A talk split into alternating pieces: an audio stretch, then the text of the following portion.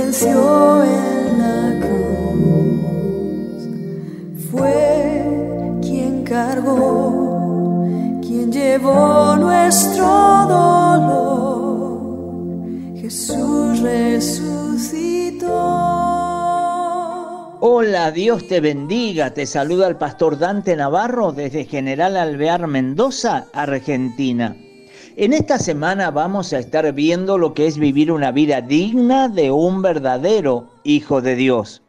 Hemos estado aprendiendo en devocionales que han pasado que al recibir a Jesús en nuestro corazón, pasamos a ser hijos e hijas de Dios. Y esto es un enorme privilegio puesto que tenemos acceso a todas las bendiciones del Padre y que son para sus hijos. Estas bendiciones serían nuestros derechos como hijos, pero debemos saber que en la vida no solo hay derechos, sino también obligaciones. Los derechos es todo lo que le corresponde a Dios Padre que haga por nosotros pero es necesario que también conozcamos nuestro deber como hijos. Por naturaleza, siempre estamos más propensos y entusiasmados a conocer los derechos, mientras que las obligaciones es como que nos producen cierto rechazo. Y dentro de lo que sería nuestro deber como hijos, se encuentra el de llevar una vida, una conducta y un comportamiento dignos del Padre Celestial que tenemos y a quien representamos en esta tierra. Recuerdo siempre las palabras de mi padre que me decía que tenía que dejar en alto el buen nombre de la familia y el apellido que llevaba y la trayectoria que tenía.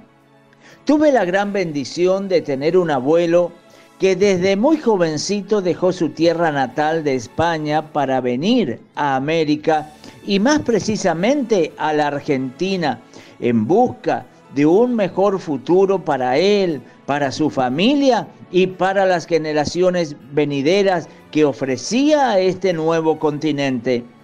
Debido a que su vida siempre fue muy esforzada, él no tuvo la posibilidad de estudiar puesto que de día trabajaba como obrero rural, hasta que después de mucho trabajo y esfuerzo pudo al fin adquirir una tierra propia, inculta y virgen, para cumplir el ansiado proyecto de trabajar en su propia chacra.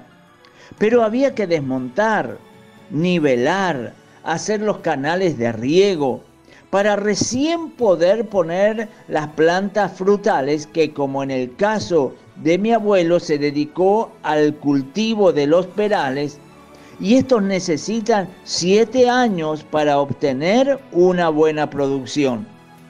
Esto hacía que él trabajara en su propia tierra los días domingos y a veces utilizaba las noches de luna llena donde le permitía tener luz y evitar el calor del sol hasta que finalmente, después de muchos años de sacrificio, pudo comenzar a obtener su propia cosecha y a la vez darle trabajo a varios jornaleros que tenía a su cargo. Pero no solo quiero resaltar lo sacrificado y trabajador que era mi abuelo, sino que quisiera destacar por encima de todo esto su honestidad a pesar de no ser un practicante religioso, sin embargo su moral era intachable y el valor de su palabra un bien no negociable. Él se llamaba don José Navarro.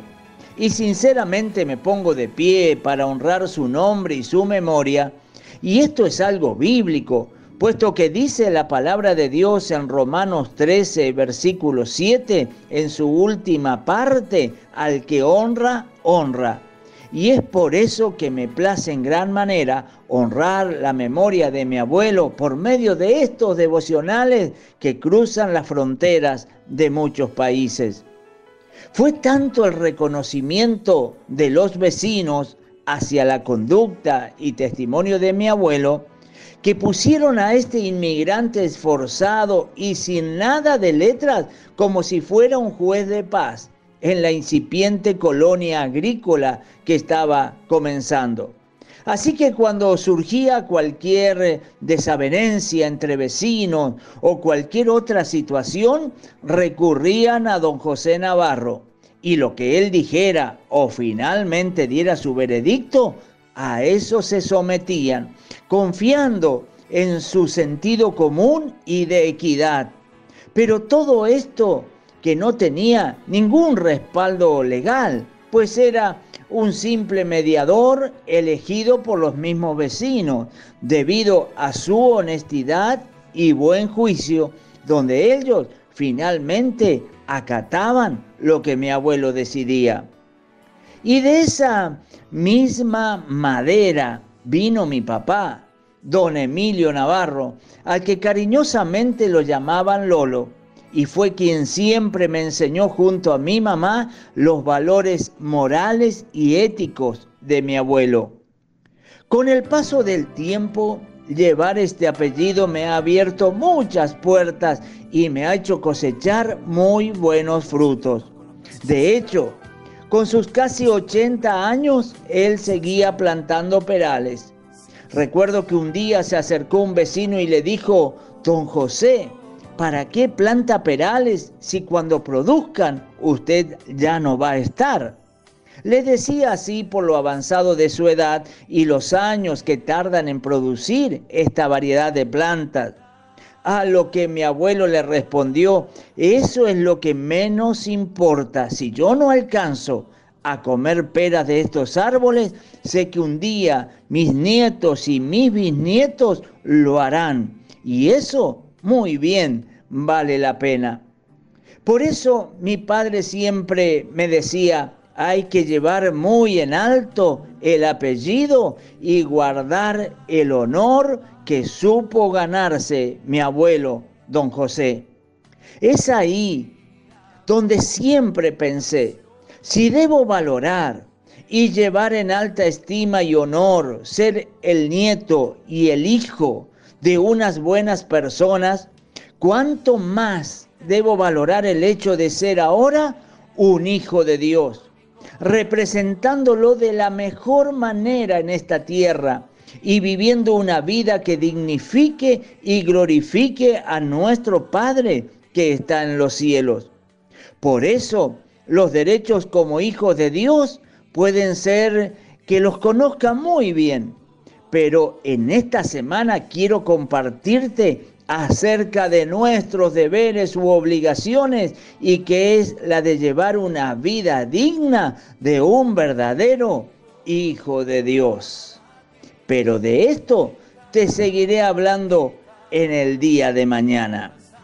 Así que no te pierdas estos devocionales y si te son de bendición, te invito a compartirlos con tus amigos y contactos. Que Dios te bendiga. Este es mi deseo,